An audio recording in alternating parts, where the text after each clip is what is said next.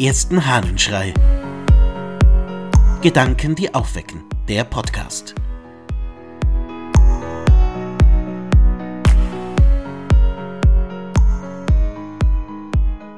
Jeder nach seiner Art. Aus dem Leben der Väter des Palladius von Helenopolis. Paisius und Isaias waren Brüder.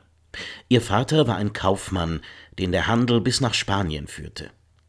Nach seinem Tode teilten die Söhne, was an unbeweglicher Habe vorhanden war, desgleichen alles übrige, das Geld, fünftausend Goldstücke, die Kleider und Sklaven. Dann überlegten beide hin und her, und einer sagte zu dem anderen Bruder, welche Lebensart sollen wir nun erwählen? Widmen wir uns gleich unserem Vater dem kaufmännischen Berufe, so müssen wir Gefahren bestehen mit Räubern auf dem Meere. Wohlan, lass uns Mönche werden, damit wir den Erwerb des Vaters nicht verlieren, unsere Seelen aber gewinnen. Und in der Tat entschlossen sich beide zum Mönchsleben, doch ein jeder auf grundverschiedene Weise. Denn der eine gab alles an Kirchen, Klöster und Gefängnisse, lernte sodann ein Handwerk, verdiente sich sein Brot und übte sich in Abtötung und Gebet. Der zweite dagegen verschenkte nichts, sondern baute sich ein Kloster, zog einige Brüder bei, nahm jeden Fremdling auf, jeden Kranken, jeden Greis und jeden Armen und stellte jeden Sabbat und Sonntag drei Tische bereit, woran er die Dürftigen speiste. So verbrauchte dieser seine Habe. Als nun beide starben, priesen die einen Brüder den einen, die anderen den andern selig, weil ja beide vollkommen gewesen seien. Als ob dieser Lobeserhebungen Zwiespalt entstand, gingen sie zu dem seligen Pambo und stellten ihm das Urteil anheim, wer von beiden der Größere sei. Pambo sagte, beide sind vollkommen.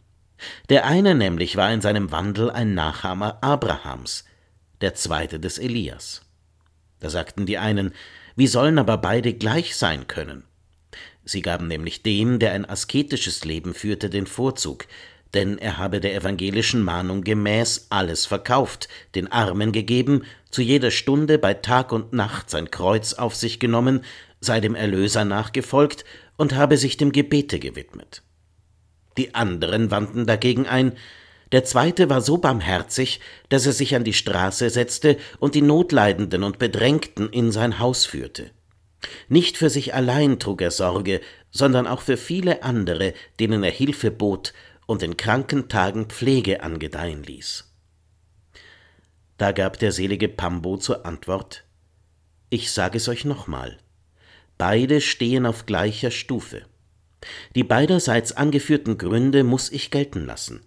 Hätte der eine nicht ein so strenges Leben geführt, so hielte man ihn des Vergleiches mit dem Edelmut des anderen nicht einmal wert. Dieser dagegen hat Fremdlingen Barmherzigkeit erwiesen und dadurch selbst Barmherzigkeit erlangt. Wenn er äußerlich die Bürde seines Reichtumes nicht wegwarf, hat er damit Verdienste gesammelt. Wartet einige Zeit, bis ich Offenbarung erlange von Gott, dann kommt wieder und ihr sollt Bescheid erhalten. Als sie nach einigen Tagen ihn aufsuchten, gab er auf ihre Frage zur Antwort Ich sah beide miteinander vor Gottes Angesicht im Paradiese stehen. Diese Erzählung des Palladius ist interessant.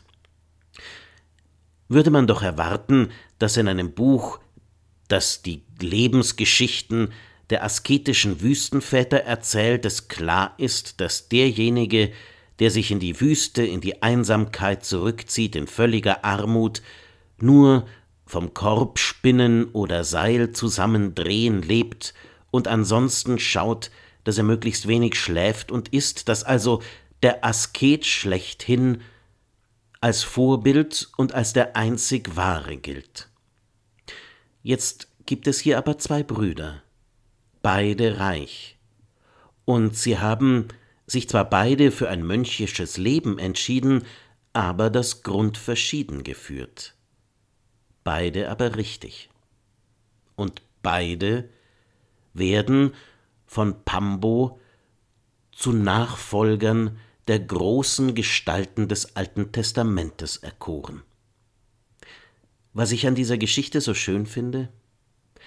Sie erzählt davon, dass die Lebensentwürfe nicht entscheidend sind, sondern was man draus macht. Jede Berufung, jede Form des Lebens ist an sich eine gute, wenn sie gute Hintergründe hat. Und mit jeder Form und jeder Art des Lebens kannst du ein gutes, ein gerechtes, ein schönes Leben führen.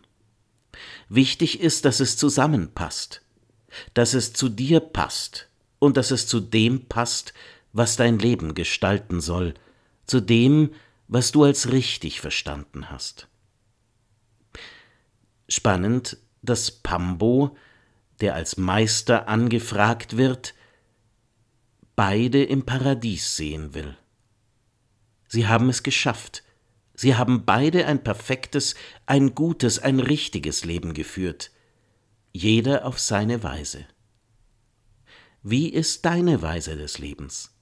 Und wie ist dein Leben kongruent, in sich stimmig und so, dass du sagen kannst, es passt? Nein, du musst dich nicht ständig mit anderen vergleichen. Nein, du brauchst nicht alle möglichen Vorbilder, denen du nacheifern sollst. Mach es wie die beiden Brüder. Finde deinen Weg im Leben und lebe diesen konsequent. Ich wünsche dir einen Tag, an dem du ganz konsequent dein Leben führst. Dein Ludwig Waldmüller